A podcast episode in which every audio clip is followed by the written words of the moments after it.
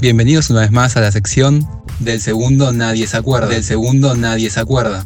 En esta ocasión analizaremos el paso por la Fórmula 1 de Carlos Reutemann. ¡Ganó! ¡Ganó Carlos Alberto Reutemann! Piloto argentino nacido en Santa Fe el 12 de abril de 1942. Debutó como piloto de carreras en el año 1965 a bordo de un Fiat 1500. Por aquel entonces se corrían rutas y autódromos de todo el país el turismo nacional. Si bien abandonó en su primera carrera, consiguió coronarse en esta categoría en las temporadas 66 y 67, para luego pasar a competir en Sport Prototipos, categoría en la que los mecánicos podían modificar las coupés o vehículos compactos en prototipos de competición. Esta categoría conllevaba grandes costos a los equipos, por lo que más tarde fue disuelta, dando lugar a lo que hoy conocemos como TC o Turismo Carretera, en la cual Lole, como le decían sus amigos, corrió con un Ford Falcon para luego pasar a la Fórmula 1 mecánica argentina. Su desarrollo como piloto de carreras se lo considera tardío, ya que llegó a Europa a la edad de 28 años, Obviamente a mí me costó mucho porque no es lo mismo si yo si nosotros trasladaríamos los inicios de la edad mía, lo hubiéramos trasladado a Europa al inicio de una carrera europea, en lugar de yo haber estado corriendo en la cumbre o haber estado corriendo en cualquier otro circuito de Argentina, probablemente hubiese estado en Europa corriendo en algún circuito europeo ya en Alemania o en Inglaterra, entonces hubiera sido un aprendizaje mucho más rápido. Su incursión con gran éxito en estas categorías le permitió viajar a Europa en 1970, donde fue subcampeón europeo de Fórmula 2 con el equipo del Automóvil Club Argentino en 1971. Es así como consigue que Brabham lo contrate para debutar en Fórmula 1 en 1972. Fueron 10 años compitiendo al máximo nivel, enfrentando nombres de la talla de Piquet, Villeneuve, Fittipaldi, Jones, Nicky Lauda, entre otros. Su primera victoria en lo más alto del podio fue en el Grand Prix de Sudáfrica de 1974. En total fueron 12 las carreras en las que logró coronarse como ganador y 45 veces más pudo subir al podio. Y ahora sí, acá está victoria del argentino Carlos Alberto Reutemann en Alemania de 1975. Bravísimo Lole, un triunfo memorable en el trazado más difícil de la historia de la Fórmula 1 Así describe la llegada a Europa de Reutemann, Víctor Ross, ex piloto cordobés. Porque llegó a la Fórmula 1 al nivel máximo, corriendo en un autito que es el Fiat que está ahí de Laca, que corría en la Fórmula 2, era un motor chiquitito, era como un Fórmula Renault. Y se fue allá y ya peleaba la punta de la Fórmula 2 con Peterson, que salió campeón de Peterson. Pero es una cosa, yo digo, qué bárbaro, qué carrera que hizo. Evidentemente es un talentoso, terrible Reutemann luego de ser compañero de equipo de Niki Lauda en Ferrari en 1977 y un decepcionante paso por Lotus, Reutemann acepta integrarse al promisorio equipo Williams para la temporada 1980. Lole sería compañero de equipo del australiano Alan Jones, quien venía de coronarse como campeón máximo el año anterior. A pesar de esto, logra una icónica victoria en el Gran Premio de Mónaco, logrando una ventaja de 1 minuto 13 segundos con respecto al segundo clasificado. Bien, Carlos, aquí hay abrazos.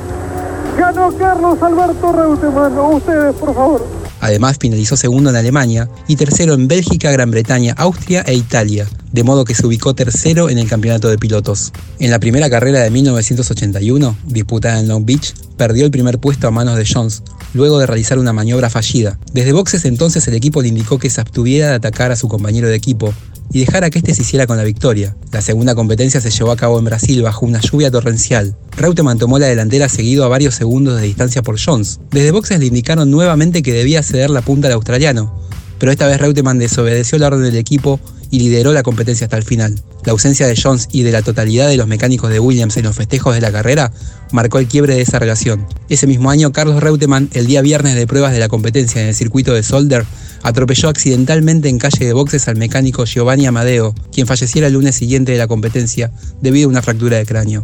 Eh, uno de los mecánicos de Ocela eh, se bajó, diríamos, del cordón que hay entre la calle y donde marcan los, los tiempos todos los mecánicos y se ve que con poca experiencia, un circuito que hay poco espacio, que no reúne las condiciones reglamentarias necesarias de la playa de boxes, tocó eh, una de las piernas de él, tocó entre la rueda delantera y trasera mía mientras yo pasaba.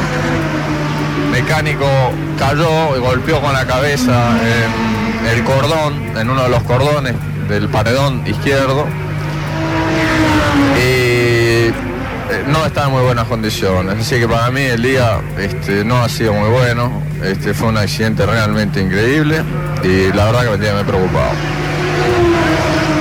Si bien volvió a lo más alto del podio en el Gran Premio de Bélgica, sus posibilidades se vieron comprometidas por la falta de apoyo del equipo. A esto se sumaba el espectacular ascenso del piloto brasileño Nelson Piquet a bordo de un Brabham, escudería que Lole había defendido en sus comienzos en la Fórmula 1, cuyo sistema de suspensión activa estaba sospechado de ser ilegal. También se vio perjudicado por la decisión de la FIA de anular los resultados del Gran Premio de Sudáfrica que Reutemann se había adjudicado en forma holgada, a los efectos de superar un conflicto surgido entre la federación y algunas escuderías de Fórmula 1 como Ferrari, que se negaron a participar de dicha prueba. Sus problemas continuaron con la polémica decisión de Williams de cambiar los neumáticos de la escudería. El santafesino a diferencia de Jones, se sentía más cómodo con los neumáticos radiales, más blandos y rendidores que los neumáticos estadounidenses. En definitiva, Reutemann, quien había obtenido 37 puntos en las primeras 7 competencias del campeonato, frente a 24 de Jones y 22 de Piquet, solamente obtuvo 12 unidades en las 7 competencias siguientes, frente a 26 de Piquet y 13 de Jones. En la largada de Las Vegas, por ejemplo, cuando yo llegué a la largada para la carrera, llegué con muchos problemas, por ejemplo, a la largada. Con problemas eh, detenida del coche, problemas por ejemplo con el cambio, que no había tenido durante todo el fin de semana. Y yo me iba a enfrentar con la carrera sabiendo que ya tenía problemas. El campeonato tuvo su definición en el Gran Premio de Las Vegas.